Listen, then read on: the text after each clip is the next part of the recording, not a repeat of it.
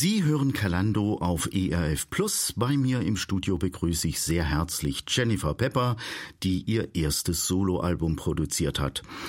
Jennifer, Schritt für Schritt heißt dein erstes Album. Mitgewirkt hast du ja schon bei etlichen anderen Produktionen. Aber wie fühlt sich das eigentlich an, wenn man zum ersten Mal ein eigenes Album in den Händen hält? Ich denke, es sind gemischte Gefühle. Also zum einen habe ich eine unglaubliche Dankbarkeit für die gegenüber den vielen Leuten, die mitgewirkt haben, die mich begleitet haben auf diesem Prozess. Aber es ist auch eine Vorfreude auf das, was jetzt kommt, weil mit einem Album fängt es jetzt auch an mit den eigenen Konzerten, mit den eigenen Touren und da freue ich mich richtig drauf. Also so ein eigenes Projekt zu machen, den eigenen Weg zu gehen, weitgehend auch alleine verantwortlich zu sein. Wie geht's dir eigentlich mit diesen Dingen, die jetzt auf dich warten? Ja, es ist schon eine neue Rolle, in der ich mich jetzt befinde. Vorher bin ich ja viel mit meinem Vater mitgereist und das war auch äh, sehr schön und das mache ich ja auch immer noch. Aber ich merke schon, dass es sich jetzt ein bisschen geändert hat, dass ich mehr eben die Verantwortung auch übernehme. Aber mir geht's eigentlich ziemlich gut damit. Also ich habe ja vorher auch schon viele Bereiche gehabt, wo ich selber ähm, das Zepter in die Hand genommen habe. aber ähm, das ist jetzt natürlich ein neuer Bereich, aber mir geht's eigentlich ganz gut damit, ja. Wenn man so ein eigenes Ding auf den Weg bringt, da muss man ja schon auch viel überlegen, wie mache ich das, wie gestalte ich das, wer hilft da mit. Äh, was waren denn die positiven Erfahrungen dabei? Was hat dich herausgefordert und wovor hattest du vielleicht auch so ein bisschen Muffe? Also dieses Jahr war ein sehr intensives Jahr, deswegen war, glaube ich, für mich die Herausforderung, diese ganzen Bälle, die ich jongliere, irgendwie ähm, ja am Laufen zu halten und sie nicht runterfallen zu lassen. Das heißt, für mich war, glaube ich, das Thema Zeitmanagement, Prioritäten setzen, äh, die größte Herausforderung in, in der Zeit. Ja, und was mich aber ja erfreut hat, ist, dass ich wirklich so tolle Leute mit dabei hatte, die mich auf meinen Weg begleitet haben, die mich unterstützt haben, äh, die mir geholfen haben, jetzt auch dieses Album in den Händen zu halten. Du gibst ja schon länger Konzerte, du hast viel Bühnenerfahrung, kann man sagen, alleine, aber auch zusammen mit deinem Vater.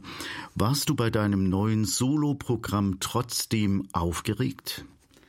Ja, würde ich schon sagen. Also ich denke, dass bei jedem Auftritt immer so eine gesunde Aufregung auch eigentlich ganz gut tut. Also dass man nicht so total abflacht und irgendwie sagt, hey, das ist total normal, auf die Bühne zu gehen, mich vor Leute zu stellen, mich zu zeigen, sondern auch eine gewisse Aufregung mitzunehmen. Also ein bisschen Adrenalin tut, glaube ich, auch gut. Und klar, jetzt beim Soloprogramm ist es durchaus eine andere Aufregung, die ich da verspüre.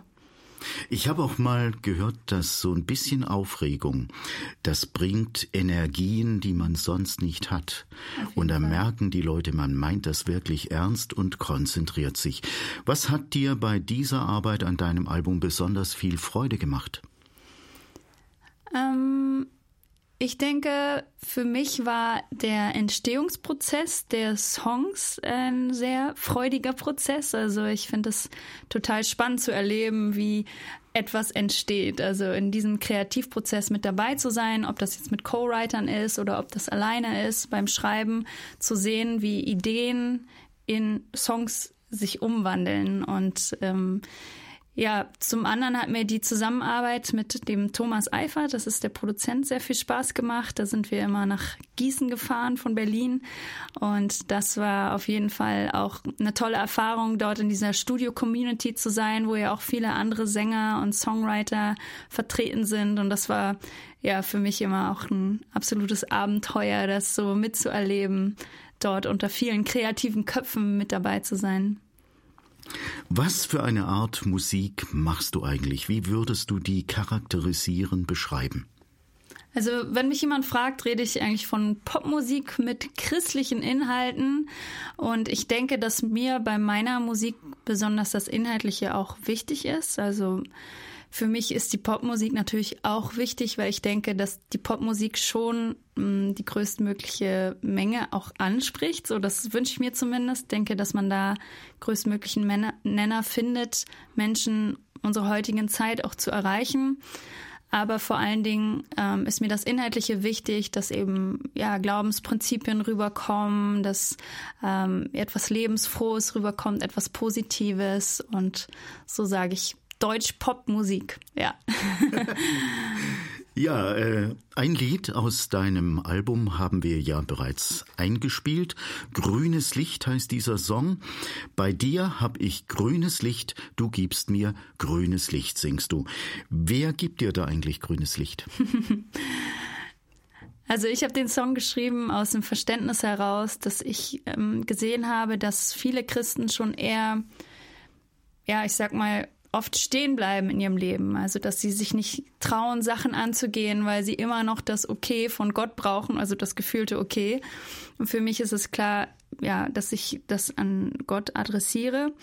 Aber es ist für mich eben auch dieses Grundverständnis, dass Gott für mich ist, dass er mit mir geht und dass ich nicht bei jeder Entscheidung nochmal die Antwort in eine Wolke in den Himmel geschrieben haben muss, um einen Schritt voranzugehen. Also ich glaube, dass Gott, wenn wir in seinen Prinzipien gehen oder wenn wir uns grundsätzlich auch danach ausstrecken, ihm ähm, ja zu gefallen, ein Wohlklang in seinen Ohren zu sein, dass wir auch nicht in, auf Wege gehen, die jetzt komplett falsch sind. Also dass wir unseren Weg, der für unser Leben genauso bestimmt ist, irgendwie verpassen, sondern dass wir darauf vertrauen dürfen, dass er uns grünes Licht gibt, das Leben zu umarmen, auch Risiken mal einzugehen und ja, drauf loszugehen. Das ist ein guter Gedanke. Wir hören deinen nächsten Song. Jennifer Pepper, du siehst mich. Herr, du siehst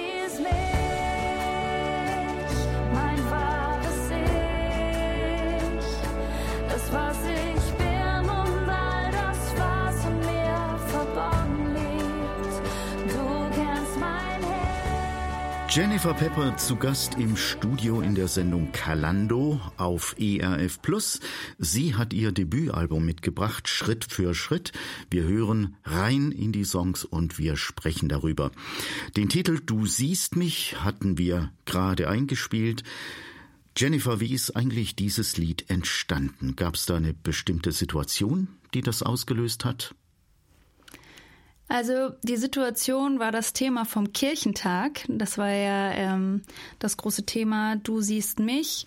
Aber mich hat losgelöst davon auch noch der Gedanke beschäftigt, dass ja, wer, wer sieht mich in dieser Zeit, wo wir so sichtbar sind? Also wo wir in einem Zeitalter leben, wo es so einfach ist, ähm, Sachen von sich präsent zu zeigen und äh, was zu posten oder immer sichtbar zu sein. Ähm, ja, ich denke, dass aber in uns ein Wunsch ist, tiefer gesehen zu werden. Also für das, wer wir wirklich sind, was unsere Identität ausmacht, was in uns schlummert, losgelöst von dem, was wir anderen Menschen zeigen oder welche Rollen wir einnehmen. Und ich denke, dass Gott das tut, also dass er uns sieht und viel mehr als das, was, was Menschen von uns je sehen könnten. Und das hat mich berührt und inspiriert, diesen Song zu schreiben. Du hast ja schon bei einigen CD-Produktionen mitgewirkt, zum Beispiel zusammen mit deinem Vater. Album Generationen als Stichwort. Du hast mit ihm Konzerte gegeben, du hast mit ihm gesungen, hast ihn am Piano begleitet. Wie ist das eigentlich? Wie fühlt man sich, wenn man als Tochter mit einem sehr bekannten Vater auftritt? Also für mich fühlt es sich bis jetzt eigentlich sehr gut an. ich denke auch äh, in der Teenagerzeit oder auch in der Kindheit habe ich das gar nicht so erlebt, dass er ähm, ja diesen großen Berühmtheitsfaktor eingenommen hat. Das ist erst viel später für mich äh, so klar geworden, dass er da ja eine große Rolle spielt in der christlichen Szene. Äh, das war mir als Kind irgendwie gar nicht so bewusst, zumal er zu dem Zeitpunkt ja auch noch gar nicht ähm, ja so viel unterwegs war in der Musik. Ja, aber grundsätzlich bin ich sehr stolz und froh, auch auf so einem Erbe aufbauen zu dürfen, mit jemandem unterwegs zu sein, der sich auskennt, der die christliche Szene kennt, der von dem ich sehr viel lernen kann und ähm, sehr dankbar. Und klar, es ist, man gewöhnt sich irgendwie daran, dass Leute ihn kennen und sagen, ach, du bist doch die Tochter von. Aber äh, ich bin ja sehr stolz auf ihn und auch äh, dankbar für, für die Reise, die er gegangen ist. Und da ist kein Gefühl von Scham oder zu denken, ach nee, jetzt fange ich wieder mit meinem Vater an, sondern eher so, ja, ich bin auch stolz auf das, was er getan hat und auf sein Lebenswerk und da baue ich sehr gerne mit drauf auf. Was hast du von ihm eigentlich in künstlerischer Hinsicht, in musikalischer Hinsicht mitbekommen auf deinen Weg? Oh, diese Frage zu beantworten äh, wäre sehr weit, weil ich kann es schwer jetzt in einem Satz sagen. Ich denke, ähm, viel von ihm habe ich Werte mitbekommen, die den künstlerischen Weg auch bestreiten. Und ich denke, eine der Werte ist zum Beispiel Disziplin, also dran zu bleiben, eben sich gut vorzubereiten, exzellent zu sein in dem, was man tut und nicht was einfach so dahin zu werkeln, sondern schon sich Gedanken zu machen. Und das habe ich auf jeden Fall von ihm gelernt.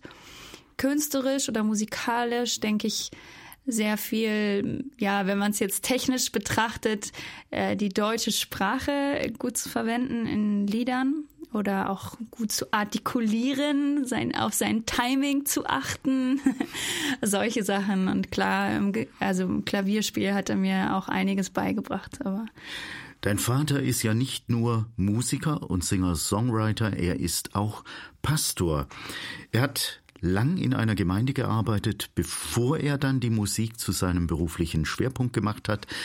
Wie war das eigentlich für dich in deiner Kindheit. Wie hast du das miterlebt? So seinen Wechsel in die Musik rein?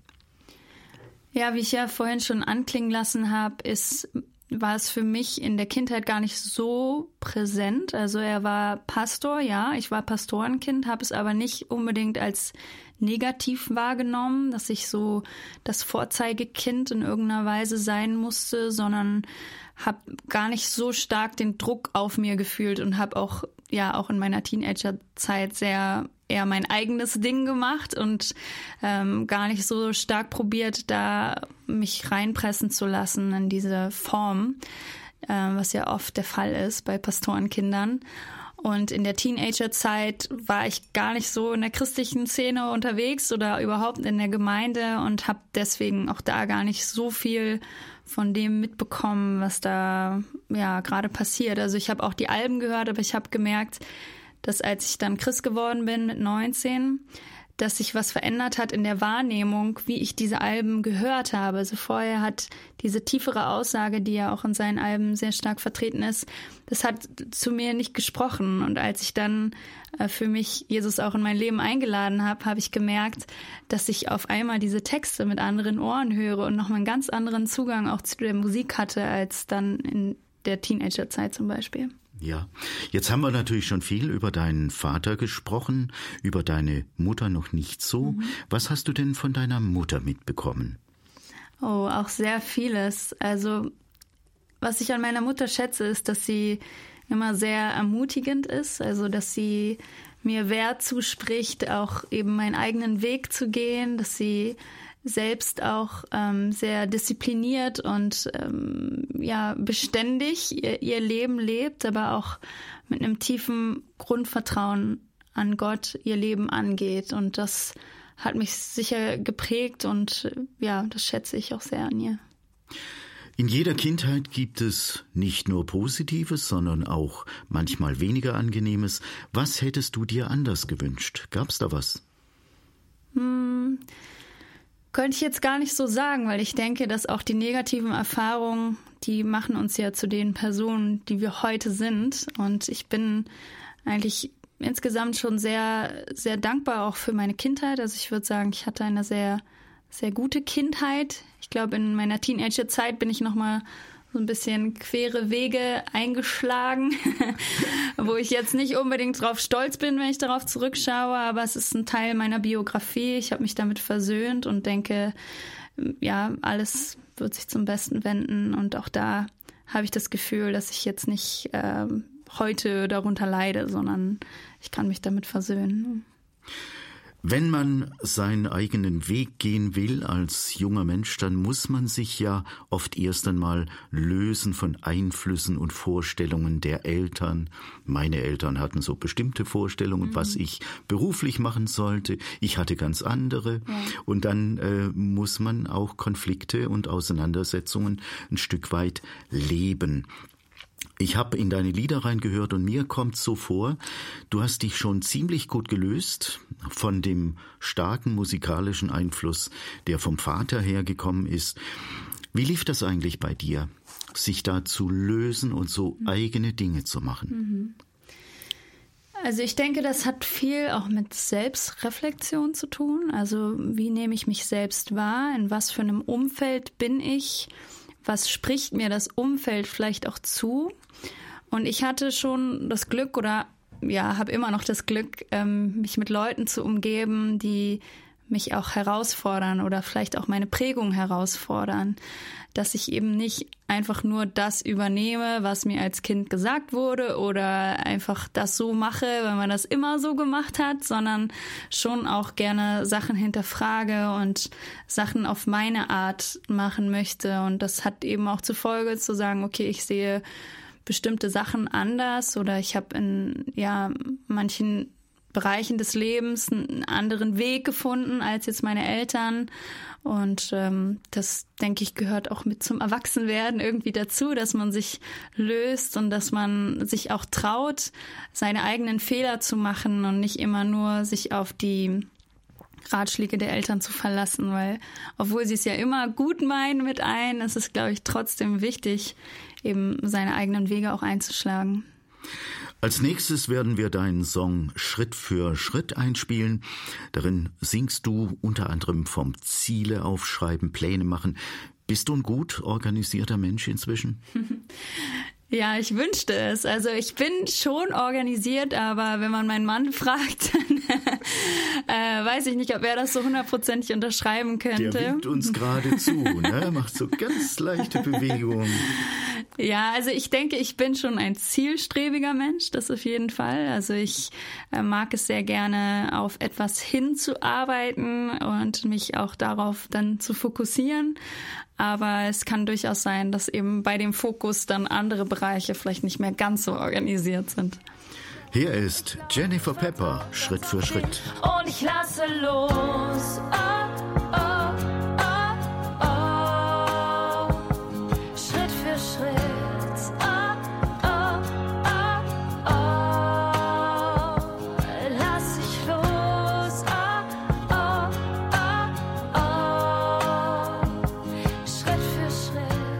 Kalando heißt diese Sendung, liebe Zuhörer. Sie hören ERF Plus. Rolf-Dieter Wiedenmann, mein Name, bei mir im Studio die Sängerin und Musikerin Jennifer Pepper. Ihr erstes Soloalbum heißt Schritt für Schritt. Für was steht dieser Titel eigentlich? Um welche Schritte geht's? Für mich ist es mittlerweile fast zum Lebensmotto geworden. Wir sind jetzt zum Beispiel gerade mitten im Umzug und da sind, da stehen viele Kisten rum und es sind viele Sachen, die man zu tun hat. Und man steht davor und denkt sich, wow, so viel zu tun. Und dann sage ich mir, okay, Schritt für Schritt. Also in dem Song hat es äh, schon eine andere mm, Richtung, die ich da ähm, kommunizieren möchte. Es geht eigentlich um das Loslassen. Also es geht darum, Gott zu vertrauen und der Song ist eben auch aus einem Wunsch nach mehr Loslassen entstanden. Also, dass ich denke, dass es schon wichtig ist, eben, ja, Pläne zu machen, ja, sein Leben auch zu organisieren. Aber am Ende wissen wir nicht, was noch für Einflüsse in unser Leben mit eintreten, mit denen wir dann noch umgehen müssen. Und deswegen, ähm, ja, darauf zu vertrauen, dass, dass Gott es richten wird und dass wir ja auch loslassen dürfen und dass er es ähm, ja zum Guten wenden wird. Und darauf ja möchte ich vertrauen und da möchte ich mehr lernen loszulassen. Und das geht glaube ich nicht einfach so jetzt lass doch mal los sondern zu sagen okay Schritt für Schritt lasse ich los. Okay. Ihr zieht von Berlin nach Braunschweig. Richtig. Das heißt also Berlin dieses Flair große Welt, äh, so eine Weltstadt und dann jetzt nach Braunschweig. Auch eine große Stadt, aber eben ja. nicht so dieses Flair. Da müsst ihr ja auch ein Stück alte Heimat loslassen. Das stimmt, auf jeden Fall. Also das ist auch gerade dran. Wir haben ja dort auch mit an einer Gemeinde mitgebaut. Im ICF Berlin war ich für viele Jahre. Und da bedeutet es für mich jetzt auch gerade loslassen. Und aber ich denke immer, wenn wir etwas loslassen, dann können wir auch wieder etwas Neues empfangen. Und da bin ich sehr gespannt, was jetzt auch die nächste Zeit auf uns zukommt. So viel zu diesem Song. Gibt es bei deinem Album so etwas wie einen roten Faden, der sich da durchzieht? Ich denke schon. Also mein Wunsch ist es, Menschen ähm, in die Freiheit zu führen, auch in ihrem Glauben, ihnen ähm, Wahrheiten zuzusprechen, die göttlich sind oder die lebensbejahend sind, die zum Glauben einladen, die uns ein Gott präsentieren, der nicht mit erhobenem Zeigefinger dort oben am Himmel steht, sondern der uns wohlgesonnen ist, der es gut mit uns meint, der uns in die Freiheit führen möchte. Und das, denke ich, ja, zieht sich so als Faden durch die Songs durch. Wie lange hast du eigentlich mit anderen zusammen an diesem Album gearbeitet? In welchem Zeitraum sind diese Lieder entstanden und aufgenommen worden? Ich denke, es hat insgesamt schon so ein Jahr, also knapp ein Jahr gedauert, vielleicht ein halbes Jahr bis ein Jahr, je nachdem, wie man es sieht, wann die Songs jetzt genau entstanden sind, weil einige Ideen sind auch schon im Urlaub in Brasilien zum Beispiel entstanden und das war jetzt auch schon letztes Jahr. Aber die Ausarbeitung war jetzt wirklich in dem Jahr 2018, ähm, wo wir ja auch mit uns mit unterschiedlichen Songwritern getroffen haben und ja viele Schritte gegangen sind, um dieses Album einzutüten, wie man so schön sagt. Ja, also du hast da äh, Lieder geschrieben, aber nicht nur du allein. Es haben auch andere Musiker, Singer, Songwriter dir zugearbeitet. Magst du uns ein bisschen was erzählen, wer da dabei war? Ja, sehr gern. Ich habe mit ganz tollen Leuten zusammengearbeitet. Zum einen mit Johannes Falk, Samuel Haafs, Tobias Hund waren mit dabei. Auch der Thomas Eifert hat an einigen Songs mitgeschrieben und das war ja für mich eine sehr positive Erfahrung, weil mein Wunsch ist es ja auch, die, ja, die Sprache unserer Zeit in meinen Songs zu vermitteln und in der Sprache unserer Zeit auch ja, Sachen rüberzubringen. Und ich habe mir gedacht, das sind genau die richtigen Männer dafür, die das ja jetzt auch schon jahrelang machen. Und ich war sehr dankbar, dass ich viel auch von ihm lernen oder von, von ihnen, also von den dreien oder vieren, ähm, auch sehr viel lernen konnte, nochmal zu einem anderen Zugang. Weil ich habe ja viel mit meinem Vater geschrieben und schätze auch die Zusammenarbeit mit ihm. Also auch er hat bei dem Album mitgewirkt. Aber ich habe gemerkt, dass es ja auch andere Zugänge gibt und deswegen war es für mich wichtig, nochmal aus dem Raster rauszukommen, was ich bis dahin kannte oder ja auch den Mut, etwas Neues zu wagen. Wie läuft das eigentlich bei dir? Es gibt bestimmte Menschen, die setzen sich an ein Klavier oder die nehmen ihre Gitarre in die Hand oder die nehmen eine kleine Ukulele oder was mhm. auch immer und dann fangen die an, ihre Melodien zu entwickeln oder ihre Texte erstmal zu schreiben und dann die Melodien zu entwickeln. Wie läuft das bei dir, wenn du einen Song schreibst? Also ich glaube, es ist äh, sehr unterschiedlich, aber eine, ein großer Strang, wo es oft in diese Richtung geht, ist, dass ich eine Idee habe, die ich vermitteln möchte. Und dann von der Idee geht es ins Brainstorming, vom Brainstorming geht es in eine Akkordfolge, äh, auf der ich Melodien finde und darüber ja entwickelt sich das. Aber es ist echt auch sehr unterschiedlich. Also manchmal ist es auch nur eine Melodie oder nur eine Textzeile. Ja, und oft entwickelt sich ja so ein Song auch im Co-Writing-Prozess, also mit anderen Leuten. Und da kann es auch wieder ganz anders sein. Du bist verheiratet mit dem gebürtigen Brasilianer, sage ich das richtig, Jesuan do Amaral. Ja. Und er spielt Gitarre. Ich habe gesehen, der hat ein riesiges Instrument dabei. Ihr werdet heute auch noch äh, im Fernsehstudio wahrscheinlich Aufnahmen machen und er wird spielen und Richtig. du singen vermutlich. Und äh, das heißt, ihr seid ja jetzt auch so dabei, musikalisch zusammenzuarbeiten. Mhm. Wie läuft das, wenn ihr zusammen sowas entwickelt? Mhm. Ja, also auch da ist es unterschiedlich. Also wir setzen uns zusammen. Er spielt eine Gitarren, also eine Akkordabfolge und wir probieren gemeinsam äh, Melodien zu finden, Ideen zu finden, äh, auch Themen zu finden. Was könnte man darüber noch sagen? Was klingt gut? Äh, zu wem ist es gerichtet? Und ähm, ja, so entsteht das Schritt für Schritt und einfach in einem kreativen Brainstorm-Prozess. Ja.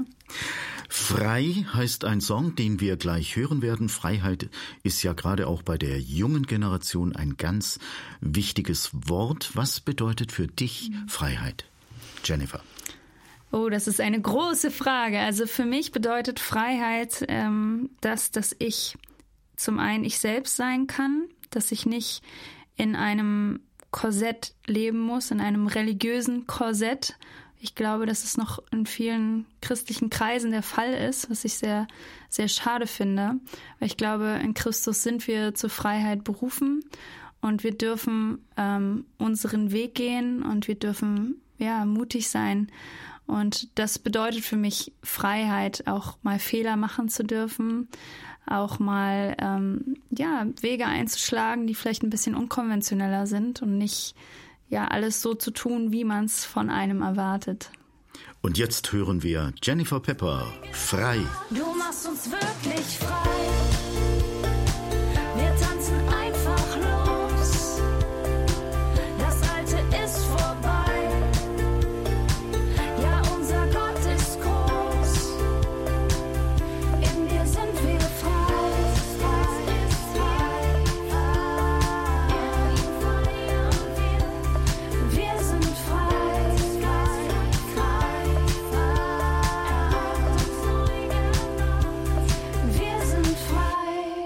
Jennifer Pepper ist Studiogast in der Sendung Kalando diesmal. Wir sprechen über ihr Soloalbum Schritt für Schritt und über ihr Leben. Jennifer, jetzt kommt eine große Frage. Was bedeutet Musik für dich?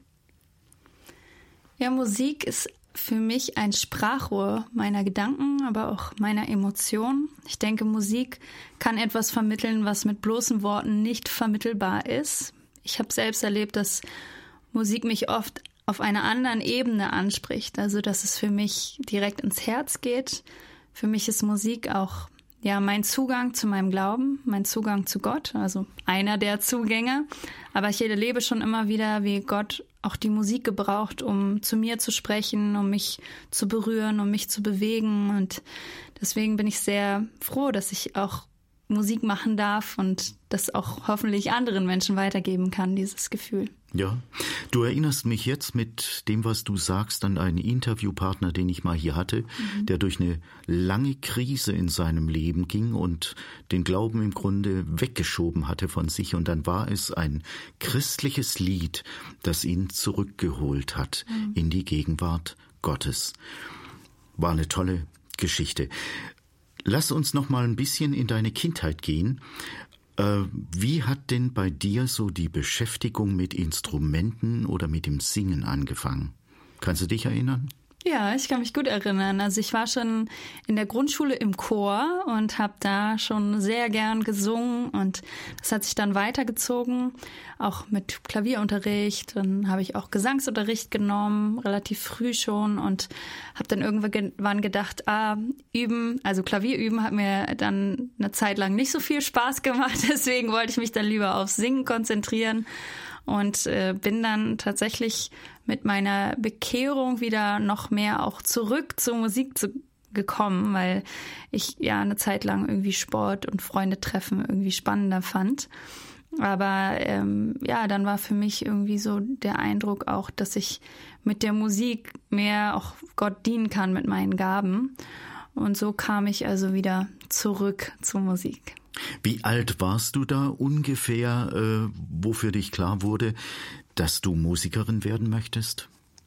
Hm, also ich glaube, ich hatte schon den Kindheitstraum, so als also als ich Sänger gesehen habe, auch gerade in der Gemeinde, dachte ich, oh ja, das finde ich toll, ich möchte auch Sängerin werden, aber das ist ja irgendwie auch so ein klassischer Kindheitstraum, den glaube ich so jedes zweite Mädchen möchte irgendwie Model oder Sängerin werden und deswegen empfand ich das jetzt auch nicht so als das total Besondere.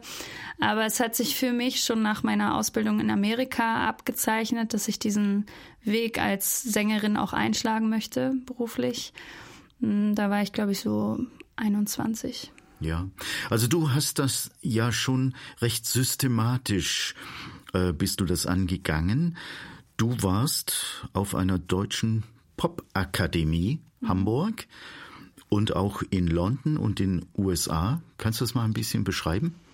Also ich war zum einen an The School in Hamburg, so heißt es, und ich war in, äh, in Plymouth, also nicht in London, aber schon mal in England.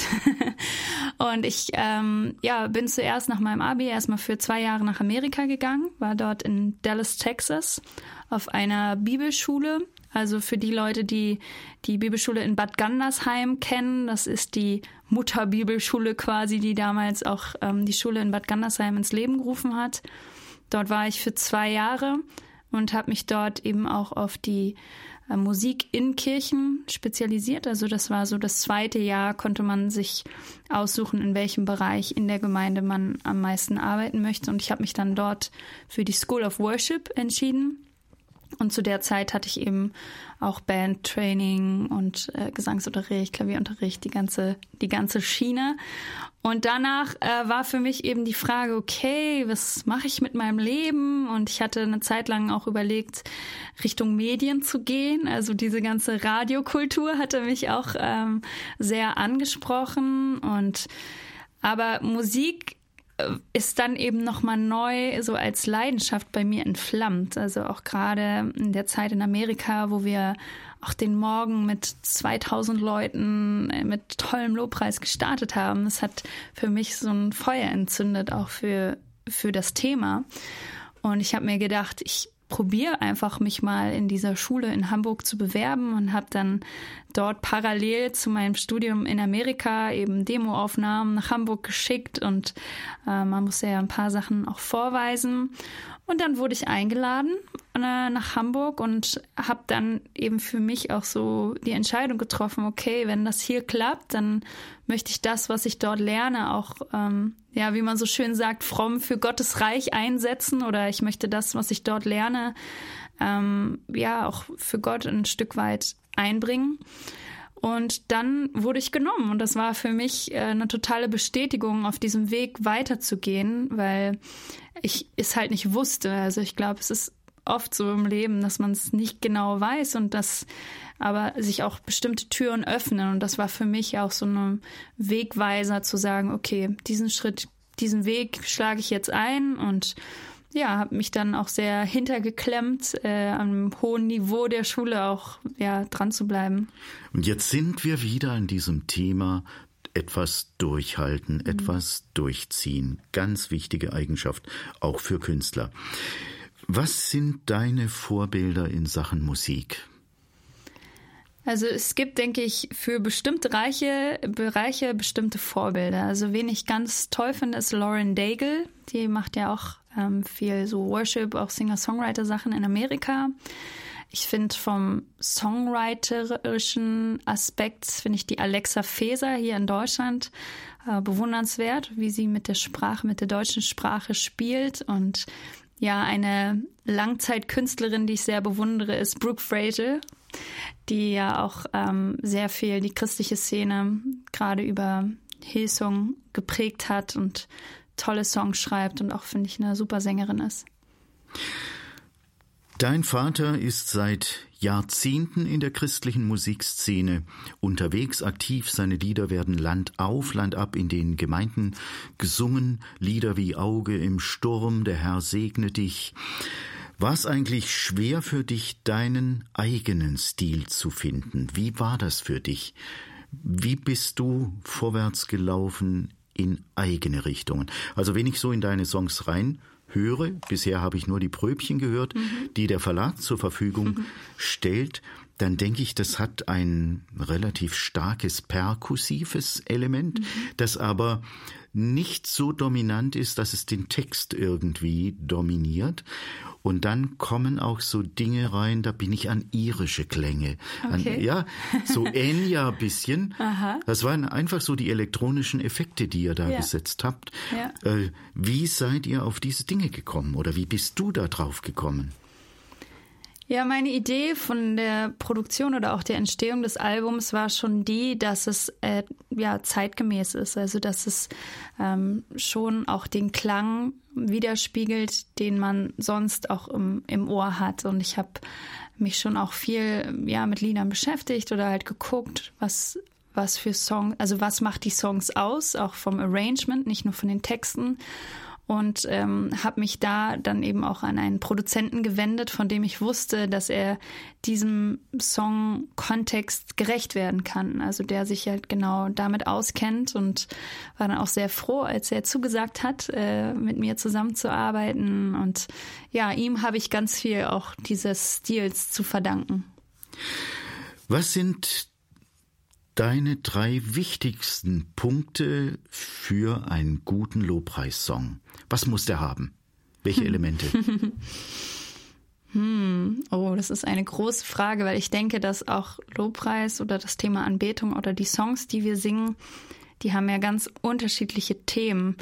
Und ich denke, dass es zum einen wichtig ist, in einem Thema zu bleiben, also dass man nicht probiert, irgendwie fünf Themen in einem Song abzudecken, sondern dass man auch da sich fallen lassen kann in, in eine bestimmte Richtung dann denke ich, dass es wichtig ist, dass es biblisch ist. Also, dass wir nicht irgendwas singen, was wir uns ausdenken, sondern dass es auf den Werten der Bibel gegründet ist. Und als drittes ähm, Mitsingbarkeit. Also das denke ich ist bei gerade beim Lobpreissong, der ja für Gemeinden geschrieben ist, also für Leute, die jetzt keine Profisänger sind oder Sängerinnen, ähm, dass sie es auch mitsingen können und dass sie es verstehen. Das, Ich hatte kürzlich den Clemens Bittlinger hier Ah, okay. und der Clemens hat gesagt, das ist genau eins seiner Rezepte, dass die Leute das mitsingen Mhm, können. Und das macht er in seinen Konzerten verstärkt. Mhm. Fand ich, das ist jetzt eine richtig schöne Übereinstimmung, Schön. die wir da haben. Du bist, so heißt unser nächstes Lied aus deinem Album, Jennifer. Die Musik stammt von deinem Mann Jesuan. Der Text ist von dir. Was ist bei diesem Lied für dich wichtig geworden? Für mich ist wichtig geworden, dass man gerade in den Momenten, wo man sich vielleicht alleine fühlt oder ähm, ja, wo man sich so ein bisschen verloren fühlt, dass man nochmal daran erinnert wird, dass Gott immer bei einem ist. Also es ist eine Aussage, die man vielleicht schon oft gehört hat und was ja vielleicht manchmal auch so in Gottesdiensten als Klischee rübergebracht. Oh, Gott ist hier, Gott ist hier. Aber mir war es wichtig, nochmal einen Song zu schreiben, der hoffentlich auch noch mehr in die Herzen spricht und nicht nur vom Verstand her, äh, dass einem zuspricht, dass man sagt, ja, Gott ist immer da, sondern dass man es noch mehr ja, in seinem Herzen irgendwie aufnimmt, dass, dass Gott mit einem ist, dass er uns sieht, ähm, egal welche schwere Situation wir vielleicht auch gerade durchgehen. Und ähm, ja, so kam der Song zustande. In deinem bisherigen Leben ist ja auch nicht immer alles nur glatt gelaufen. Es gab sicherlich viele Höhepunkte, aber du hast auch schon dunkle Täler erlebt. Aber jetzt erstmal, du bist ein Song von Jennifer Pepper. Du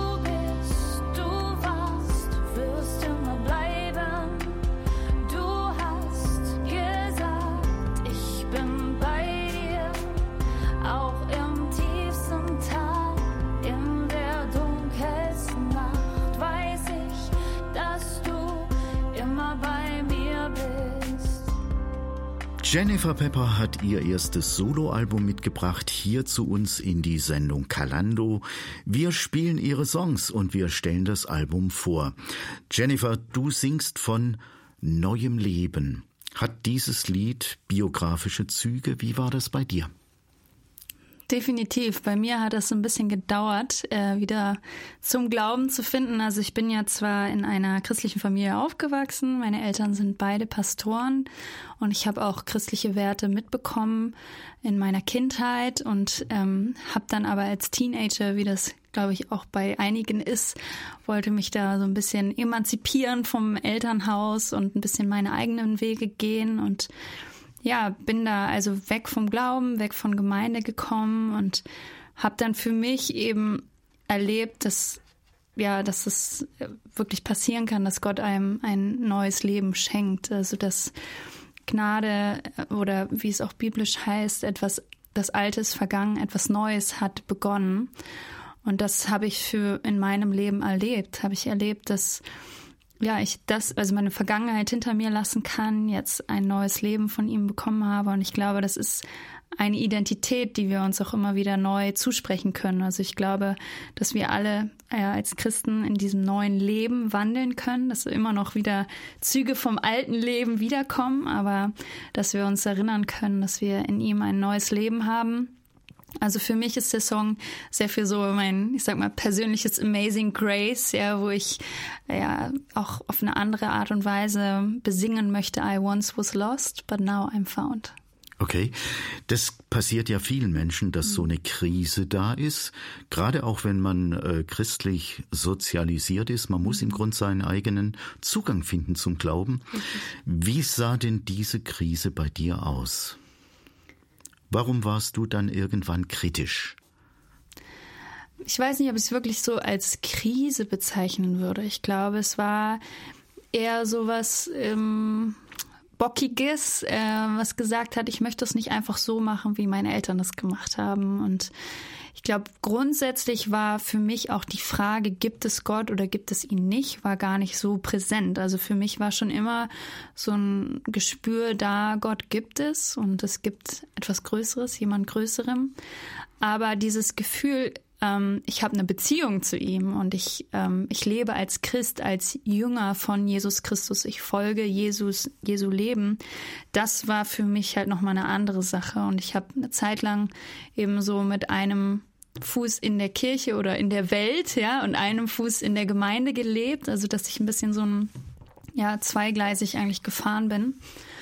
Und ich habe dann ja ganz klar auch so diesen Ruf vernommen, auch von Gott, das war zumindest mein Empfinden, dass er sagt, hey, du musst dich entscheiden. Ne? Also entweder du folgst mir mit deinem ganzen Herzen oder eben auch nicht. Und, und diesem Ruf bin ich dann auch nachgegangen und dem, ja, da wollte ich dann auch nicht mehr zurück. Und ich habe es seit keinem Tag irgendwie bereut, dass ich ja dem auch nachgegangen bin, dass ich mich dann taufen lassen habe und dass ich ja für mich Gott ganz anders in mein Leben ja mit eingeladen habe. Was hat denn diese Entscheidung, Jesus jetzt wirklich verbindlich zu folgen, bei dir ausgelöst?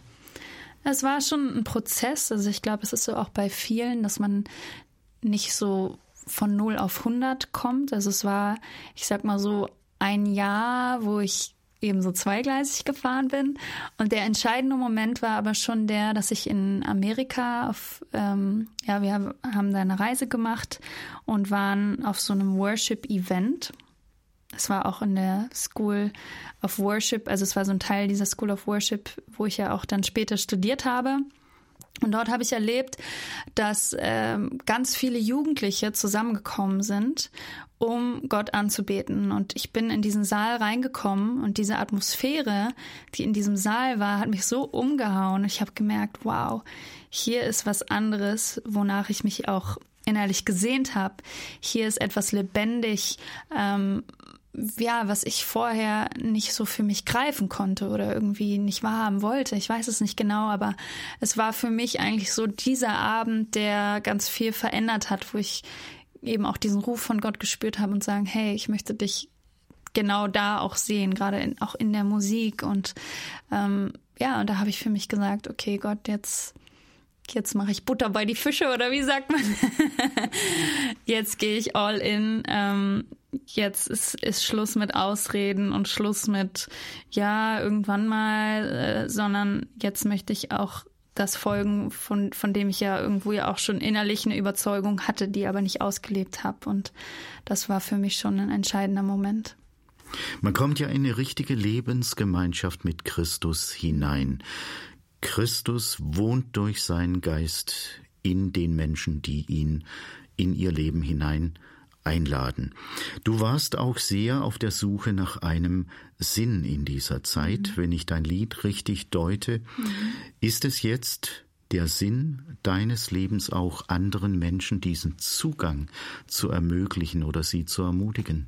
Ja, würde ich schon sagen. Also es ist, glaube ich, ein Sinn. Also ich glaube, der große Sinn oder auch den Wert, den wir in Christus haben, ist, dass wir geliebt sind, dass wir seine Kinder sind und dass wir erstmal auch nichts leisten müssen. Also dass wir schon auch aus einer Gnade oder aus dem Verständnis der Gnade heraus leben können, ohne zu sagen, ich muss jetzt abliefern, so gesehen. Aber es ist schon dieses Verständnis, dass ich mir wünsche, dass mein Leben zählt, also dass mein Leben einen Unterschied macht, dass mein Leben etwas bewirkt, was andere Menschen wieder segnet und was andere Menschen eher zu Gott hinzieht. So, das ist zumindest der Wunsch. Und ähm, ja, das mache ich auf verschiedene Arten und Weisen. Und das wünsche ich mir, dass einfach da auch dieses Gottvertrauen ähm, durchkommt in den Wegen, die ich beschreite, dass es offensichtlich ist, dass ich mit Gott an meiner Seite durchs Leben gehe und nicht probiere, nur auf eigene Faust meinen Weg zu gehen.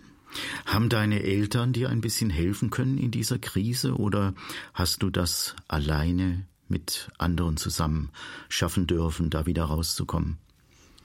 Mm, ja, also so, wie gesagt, also als richtige Krise würde ich es jetzt nicht bezeichnen, sondern eher als natürlichen Lebensprozess irgendwie auch, der glaube ich auch in manchen Punkten auch gesund ist, dass man sagt, man nabelt sich mal ab, man macht es mal nicht genauso, wie es von einem erwartet wird, sondern man geht seinen eigenen Weg. Und meine Eltern äh, waren schon sehr geduldig mit mir, da auch gerade in dieser Teenagerzeit, wo sie, glaube ich, nicht die einfachste Zeit mit mir hatten und haben aber vertraut, dass, dass Gott mich wieder zurückführt und dass er ähm, ja auch mich nicht aus seiner Hand lässt und ja, sie haben viel für mich gebetet, haben aber auch viel losgelassen und haben keinen Druck ausgesetzt. Und das schätze ich. Also gerade jetzt im Rückblick, ich glaube, es ist nicht leicht, auch als Elternteil zu sagen, ich sehe, mein Kind geht gerade in eine falsche Richtung und da jetzt nicht zu sagen, oh, du musst aber Sonntagmorgen in die Kirche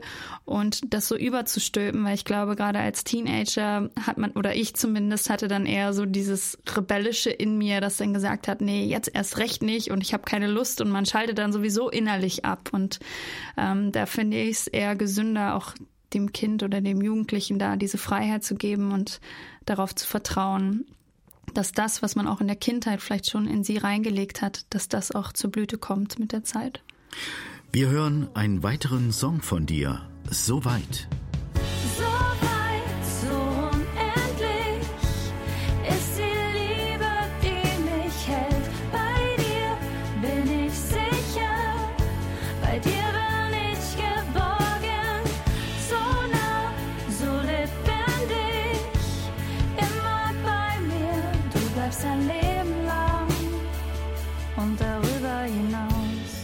Jennifer Pepper, Musikerin und Sängerin, ist heute bei uns reingeschneit ins Kalando-Studio.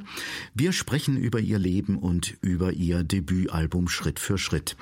Jennifer, der Glaube an Gott, an Christus, ist ja nicht irgendwas Konstantes, was man ein für alle Mal hat. Das bleibt nicht immer gleich, da gibt's schon mal Ups und Downs und auch Krisen. Wo stehst du eigentlich heute? Wie erlebst du heute Gottes Treue, denn Gott ist treu, egal wie es uns geht. Ja, das erlebe ich auch, dass ähm, ich in meinem Leben auch als Christ natürlich Höhen und Tiefen habe und das hängt auch von unterschiedlichen Faktoren ab. Also ich merke, dass mir der Zugang zu der Gemeinde total gut tut, also der Austausch mit anderen Christen und dass das auch was ist, was mich immer wieder belebt. Auch der Austausch mit meinem Mann oder das gemeinsame Gebet, das Bibellesen und ja, ich erlebe mich an einem guten Punkt mit Gott. Also ich bin äh, mit ihm unterwegs und grundsätzlich ist einfach so ein Grundvertrauen da, dass, dass er mit mir geht, dass er für mich ist, dass er mich begleitet und das erfüllt mich.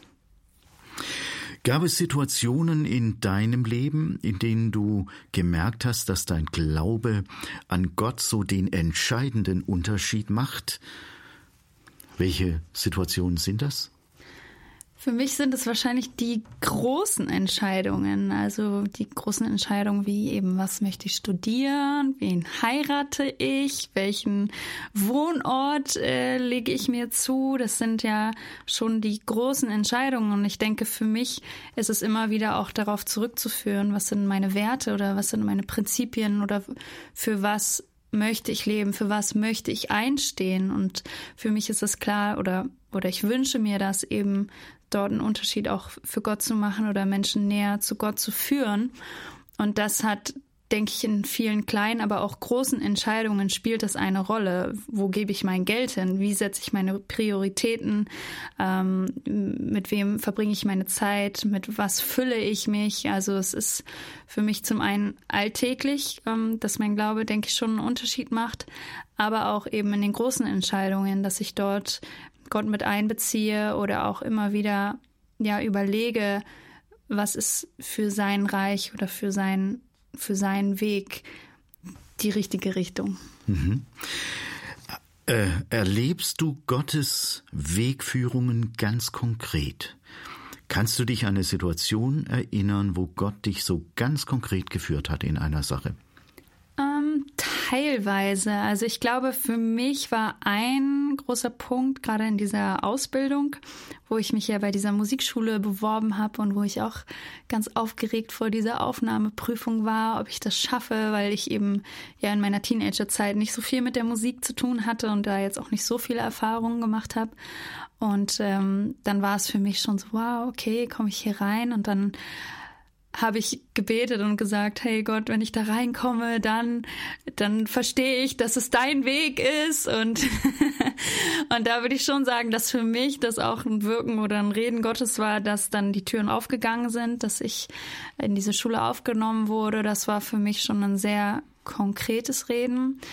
Und ansonsten merke ich das ganz viel, wie Gott spricht, auch, dass man so eine Art Frieden hat oder auch Unfrieden über ein Thema und dass wir grundsätzlich ja schon in diesem Bewusstsein auch durchs Leben gehen, dass der Heilige Geist in uns lebt und dass wir auch darauf vertrauen können, dass er uns auch warnt, wenn irgendwas ganz Schreckliches hinter einer Tür ist, die man gleich aufmacht. Und ähm, selbst wenn wir diese Tür dann aufmachen, einfach in diesem Bewusstsein zu sein, okay, Gott ist trotzdem mit mir und er wird mich auch trotzdem mein Leben irgendwie auf irgendeine Art und Weise wieder segnen und das, das Schlechte kann auch wieder zu zum Guten sich wenden. Deswegen brauchen wir, glaube ich, auch keine Angst zu haben, ähm, schlechte Entscheidungen zu treffen, sondern wir dürfen darauf vertrauen, dass, dass Gott unser Leben segnet als seine Kinder, dass er ähm, ja, es gut mit uns meint und dass er ja einfach das, das Richtige für uns vorbereitet hat. Und es ist gut, in Bewegung zu sein, grundsätzlich, auch wenn die Bewegung vielleicht erstmal in eine Richtung geht, die noch nicht die richtige ist. Denn lenken kann man nur ein Auto oder ein Fahrzeug oder irgendjemand, der in Bewegung ist. Solange man steht und nichts macht, mhm. gibt's auch kein Führen und Leiten. Sprichst mir aus dem Herzen. Die eigene Berufung zu entdecken ist ja für viele junge Leute keine leichte Sache auch übrigens für äh, junge Erwachsene nicht. Ähm, man steht so da nach der Schule und denkt, was mache ich jetzt? Und ich muss aus meinem Leben sagen, ich habe nicht gewusst, was ich machen soll und habe dann auch erstmal so eine Zeit der Überbrückung gebraucht. Und wir haben in der ersten Stunde schon darüber gesprochen, wie du für dich persönlich deine Berufung entdeckt hast. Welche Fragen hast du dir damals gestellt und welche Antworten hast du darauf bekommen? Also erstmal möchte ich sagen, dass ich es total verstehen kann, dass man in unserer heutigen Zeit einfach überfordert ist von diesen ganzen Möglichkeiten, die einem sich so eröffnen. Also wir können überall studieren auf der ganzen Welt, wir können alles Mögliche machen und früher hat man eben einfach das gemacht, was so der Familienbetrieb war oder was einem beigebracht wurde.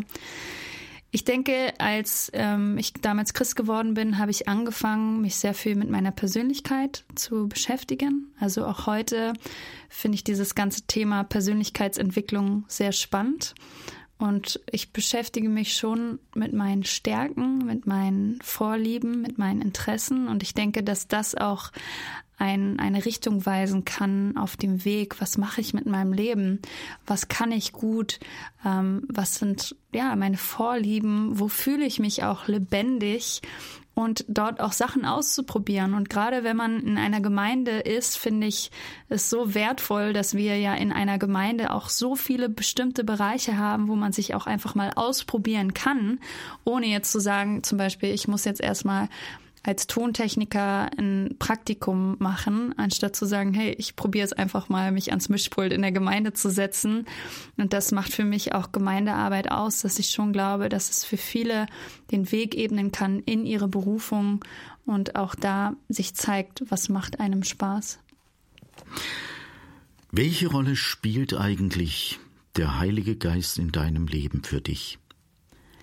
Der Heilige Geist ist ähm, sehr präsent in meinem Leben, würde ich sagen. Also ich ähm, bin mir bewusst, dass er in mir lebt und dass er Menschen berührt.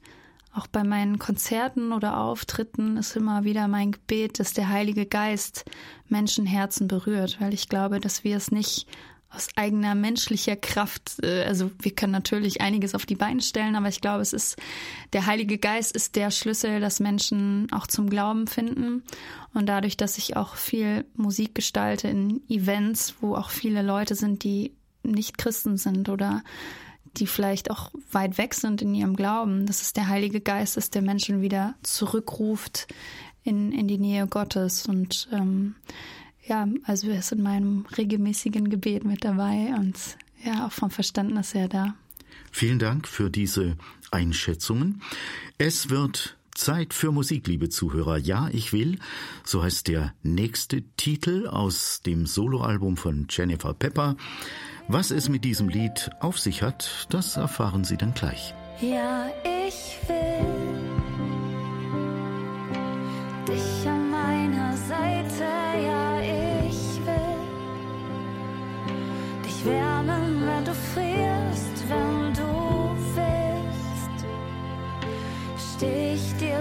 Seite. Ja, ich will. Jennifer Pepper, diesmal unser Studiogast in Kalando, Musikerin und Sängerin. Mein Name ist Rolf-Dieter Wiedenmann.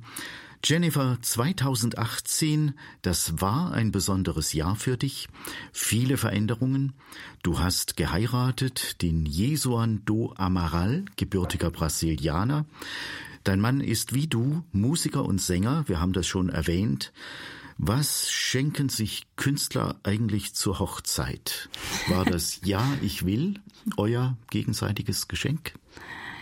Ja, es war eins der Geschenke. Also wir schenken uns natürlich das Leben voneinander, aber klar, also wir haben ähm, für die Hochzeit den Song geschrieben, Ja, ich will.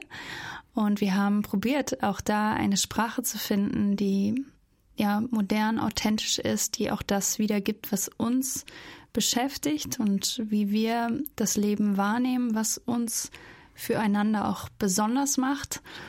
Und ähm, ja, wir hatten das Privileg, dass Samuel Harfst mitgeschrieben hat bei dem Song. Wir haben das gemeinsam erarbeitet im Studio in Gießen. Und es war eine ganz ja, lustige Erfahrung, weil wir so eine Art Therapie hatten, ja, so eine Partnertherapie, wo er gefragt hat, okay, also, was schätzt ihr aneinander und was mögt ihr gar nicht aneinander? Also, dass wir halt probiert haben, schon sehr aus einem ehrlichen Hintergrund zu kommen, dass wir jetzt nicht irgendwie ähm, vielleicht Klischees finden, die man tausendmal gehört hat, sondern eben auch eine Sprache zu finden, ähm, die wir mit Leben füllen können. Und ja, das hat dann eben auch dazu geführt, dass wir es bei unserer eigenen Hochzeit in Deutschland zumindest vorgetragen haben, bei der kirchlichen Trauung. Und das war ja für uns eine sehr, sehr schöne Erfahrung, auch diesen Moment mit unseren Liebsten, mit Freunden und Verwandten zu feiern und ähm, ja, das nochmal einander zuzusingen, dass wir das Leben miteinander verbringen wollen. Wie habt ihr eure Hochzeit gefeiert? Wir hatten im Jahr 2018 drei Hochzeiten. Also wir haben im Januar haben wir standesamtlich gefeiert und hatten dann danach noch so eine kleine Runde, wo wir zusammen was essen waren. Also es war eher so der engste Kreis. Dann sind wir im März nach Brasilien geflogen und haben dort kirchlich geheiratet. Man muss dazu sagen, dass ähm, der Vater von Jeswan auch Pastor ist. Das heißt, wir hatten dort schon Kirche und Pastor parat, was natürlich sehr praktisch war. Und ähm, hatten da eine ganz schöne Feier, auch mit lieben Freunden und waren ähm, vielleicht nicht ganz so klassisch am nächsten Tag äh, zum Barbecue. Also wir hatten ein Hochzeitsbarbecue, wo wir ähm, in einer Ranch so ein bisschen im Urwald-Feeling waren, wo so ein Pool äh, noch davor war und wo wir ganz entspannt mit Flipflops so mit 50 Leuten ungefähr gefeiert haben. Also es war für uns eine sehr entspannte und sehr schöne Hochzeit. Und in Deutschland hattet ihr? Ah ja, genau. Ähm, in Deutschland haben wir im, im Mai geheiratet, auch dort ähm, eben kirchlich und auch nochmal mit einer anschließenden Feier. Die war äh, im Garten meiner Tante. Wir hatten wundervolles Wetter, hatten auch ja einfach eine tolle Zeit. Wir hatten eine super Deko, einfach das ganze Ambiente hat für uns sehr gestimmt und wir haben es sehr genossen, dass wir ja uns darauf einlassen konnten an diesem Tag, weil viele Leute auch das diesen Tag mitgetragen haben, viele Freunde, Verwandte auch äh, mit beteiligt waren und äh, ja, wir konnten es genießen. Wenn man schon so ein schönes Lied im Repertoire hat, dann bietet es sich natürlich auch an, dass man das auf anderen Hochzeiten mal singt. Das hast du auch schon gemacht. Ja. Welche Erfahrungen hast du da gesammelt? Also ich bin ja zusammen mit meinem Mann auch als äh, Hochzeitsduo unterwegs, deutschlandweit. Und äh, wir machen die Erfahrung, dass es eine sehr befriedigende Erfahrung ist, bei Hochzeiten zu singen, weil die Leute sind sowieso schon aufgrund des Anlasses sehr emotional. Also sie sind ähm, ja sehr empfänglich auch für die Musik. Und ähm, wir haben es selbst, selbst erlebt, dass Musik nochmal eine Hochzeit nochmal anders aufleuchten lassen kann, weil man sich nochmal auf diesen Moment einlässt. Wenn es jetzt nur gesprochen ist und rational das passiert und jetzt passiert das, ähm, dass es was anderes ist, wenn man eben auch Lieder hat, wo man das nochmal sacken lassen kann, wo man nochmal spüren darf, was passiert hier gerade in unserer Mitte. Und das erleben wir auch ähm, bei Hochzeiten und das ist auch, auch sehr schön, eben Teil davon zu sein, dass Leute diesen großen Moment für sich in dem Moment emotional auch nochmal ja, erleben. Diese Frage äh, kann ich dir jetzt natürlich auch nicht ersparen. Wie habt ihr beide euch eigentlich kennengelernt? Wir haben uns in Amerika auf der Bibelschule kennengelernt. Also wir haben zusammen äh, in Dallas, Texas auf der Bibelschule CFNI, Christ for the Nations Institute studiert und ich war dort zwei Jahre und er ist in meinem zweiten Jahr gekommen, also nach, nach Dallas aus Brasilien.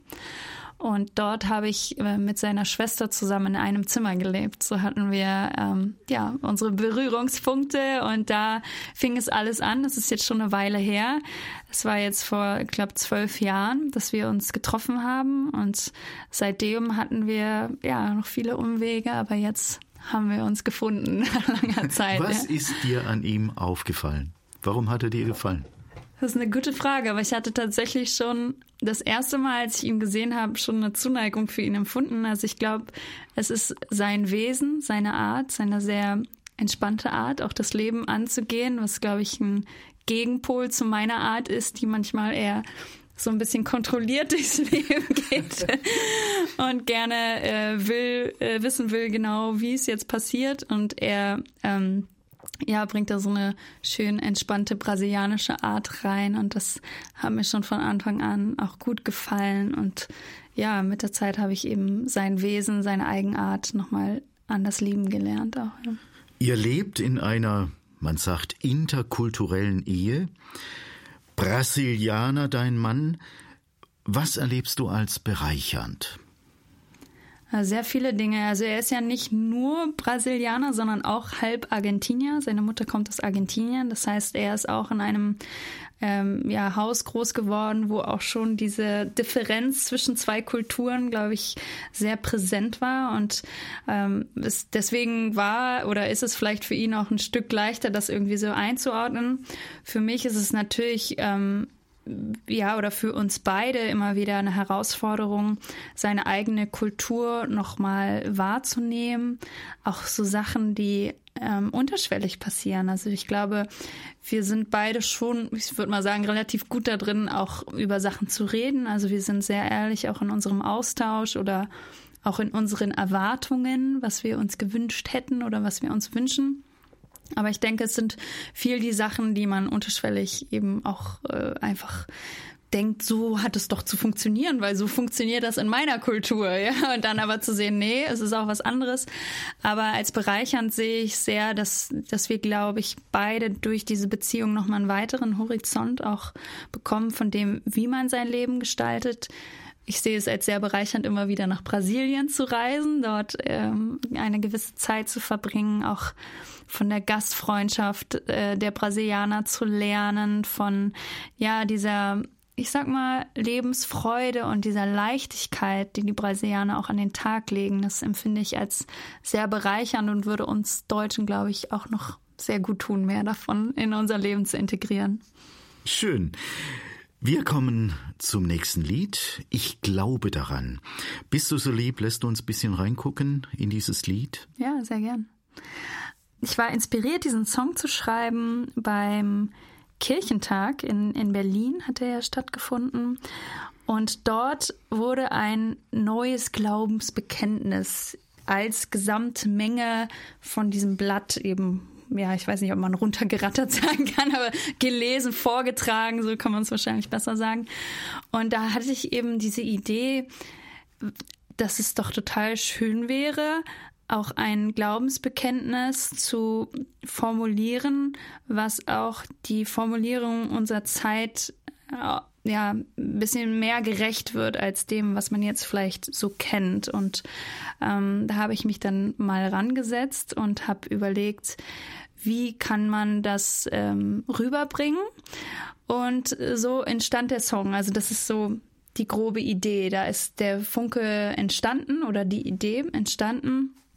Und dann war es mir eben wichtig, auch ähm, Vater, Sohn und Heiliger Geist mit reinzunehmen und auch den Auftrag, den wir haben, also dass wir nicht nur das für uns annehmen, sondern auch ich gehe in die Welt, ich lasse mich senden, ich nehme sein Wort, gehe zu den Menschen, also ich bin auch aktiv in dem.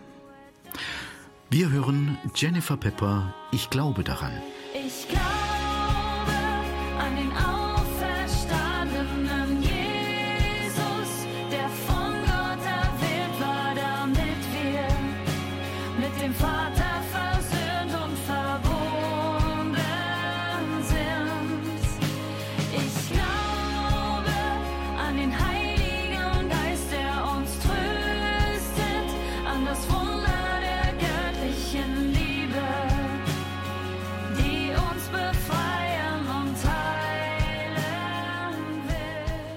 Ja, liebe Zuhörer, in Kalando geht es diesmal um das Soloalbum Schritt für Schritt, das Jennifer Pepper rausgebracht hat.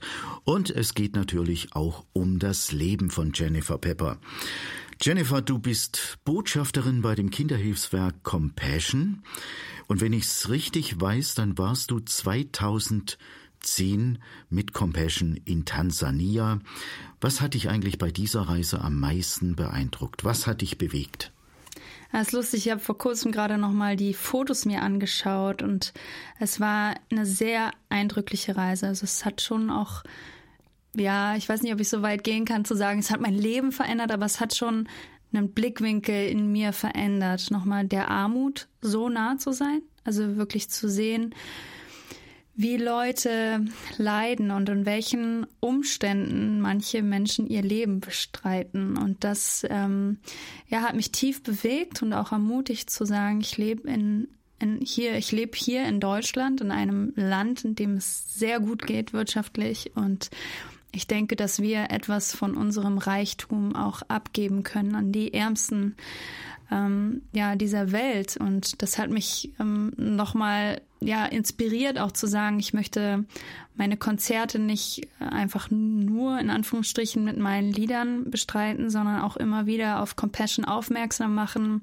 Menschen für eins zu eins Patenschaften gewinnen und ihnen auch damit die Freude des Gebens nahezubringen, weil ich denke, dass ein großer Schatz darin liegt, wenn wir nicht alles nur horten und irgendwie ansammeln und in schöne Urlaube fahren und äh, uns ein schönes Haus kaufen, sondern auch etwas aus unserem Reichtum weitergeben und das auch noch im persönlichen Kontakt. Also das finde ich bei Compassion auch eine, eine Eigenart oder was sehr besonders ist, dass man ja mit den Kindern eine Brieffreundschaft eingeht. Ich habe selbst ja ein Kind in Indonesien und da auch mitzubekommen, womit beschäftigt sich das Kind, was, ähm, was möchte er mal werden, wenn er groß ist, solche Sachen und ähm, da einfach auch zu sehen, wo geht mein Geld hin oder auch zu sehen, es, es ist gut angelegt.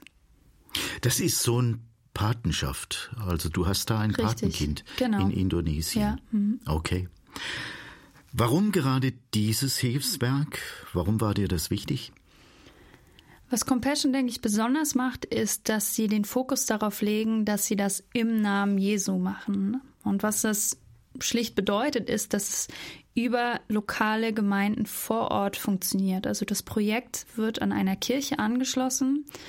Es hat jetzt aber nicht den missionarischen Charakter, dass man sagt, du musst Christ sein, um dabei zu sein. Im Gegenteil, es werden auch ganz viele mit aufgenommen, die eben keinen christlichen Hintergrund haben, die aber durch die Arbeit zum christlichen Glauben finden. Und das ist was, wo ich denke, wow, super, das ist schön, wenn man das vereinbaren kann, aber auch nicht mit einem Druck. Also so habe ich das auch nicht erlebt, dass man sagen muss, okay, wenn du jetzt hier dabei bist, dann musst du Christ werden, sondern ähm, Leute sehen einfach, was für ein was für gute Früchte diese Arbeit bringt und was diese Arbeit für einen Unterschied in ihrem Ort macht. Ähm, und kommen auch aufgrund dessen zum Glauben, weil sie neugierig werden. Was macht denn die Gemeinde sonst noch? Dass sie zum Gottesdienst gehen, dass sie Hoffnung finden in dieser ausweglosen Lage für viele. Und das, denke ich, ist, ja, es ist sehr wert, das zu unterstützen. Und zudem finde ich es super, dass Compassion eben eher Hilfe zu, zur Selbsthilfe gibt. Also, dass sie zum Beispiel eher eine Ziege geben, mit der man dann äh, Käse vorbereiten kann oder Ziegenmilch, ja, und nicht nur einfach hier Ziegenmilch kannst du verkaufen, sondern dass man ähm, noch mehr schaut, wie können wir die Leute so ausrüsten, dass sie eigenständig im Leben stehen können. Also ich gebe ihnen eine Nähmaschine und zeige ihnen, wie sie nähen können, damit sie ihr eigenes Business aufbauen können. Und das ähm, scheint mir ein sehr langfristiger Ansatz. Und ich denke, dass Leute, die auch über Compassion oder über dieses Kinderhilfswerk verändert wurden, dass sie auch in sich diesen Wunsch tragen, auch eine Veränderung in diese Welt zu bringen und etwas ja, Positives zu bewirken und sich auch wieder einsetzen für andere. Wechseln wir nochmal das Thema. Wie sieht eigentlich dein Leben aus, wenn du auf Tournee bist? Manches machst du jetzt gemeinsam mit deinem Mann. Ist dein Vater manchmal noch dabei? Wie läuft das ab? Also mein Leben ist zurzeit sehr bunt. Ich habe, ähm, sage ich mal, sehr viele auch unterschiedliche Projekte, die ich unterstütze oder wo ich mit dabei bin. Eins ein Projekt ist eben mit meinem Vater, wo wir als Trio auftreten. Also das ist circa einmal im Monat, so an einem Wochenende, wo wir auch Inspirationstage anbieten, wo wir auch Workshops gestalten über das Thema Teamplanung, über das Thema Anbetung. Und ähm, das ist so ein Bereich. Der andere Bereich ist klar jetzt mit meinem Soloprogramm und ja, meine Hoffnung ist natürlich, dass das auch noch mehr wird im Jahr 2019, dass wir da äh, ja mit dem eigenen Soloprogramm noch mehr auf der Bühne stehen und ich ähm, meinen eigenen Ausdruck da noch mal mehr präsentieren kann. Ja, und das andere ist, dass auch die Gemeindearbeit in Braunschweig mein Leben sehr bestimmt. Also ich bin da sehr aktiv dabei, ähm, diese Gemeinde mit aufzubauen. Für den Musikbereich bin ich dort angestellt mit meinem Mann und wir wünschen uns eben ja auch mit der Musik einen Rahmen zu schaffen, wo Menschen ja, sich noch mehr angezogen fühlen für die Gemeinde. Und ich glaube, dass da auch gerade deutschlandweit noch mehr das Verständnis für wächst, dass wenn wir in unseren Gemeinden wachsen wollen, dass Musik, denke ich, ein großer Schlüssel ist. Und ja, und um diese Qualität ähm, zu verbessern, laden mich auch einige Leute als Coach ein für, für ihre Gemeinde wo ich dort eben auch aus meinem Wissen, was ich über die vielen Jahre jetzt auch in der Arbeit im ICF Berlin mir angeeignet habe, um das dort weiterzugeben. Ja, und zudem kommt eben auch die kreative Arbeit, ob das jetzt ähm, Videoshooting ist oder Konzepte überlegen, wie man das Konzert noch besser gestalten kann. Also all das bestimmt mein Alltag.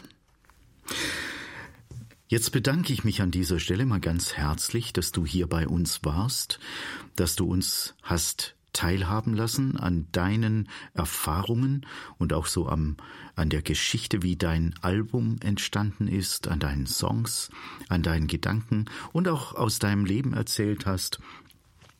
Gast im Studio war Jennifer Pepper, Musikerin und Sängerin. Wir haben reingehört in ihr Debütalbum Schritt für Schritt. Und sie hat auch Einblicke gewährt in ihre Lebensgeschichte und in ihre Arbeit und in ihren christlichen Glauben.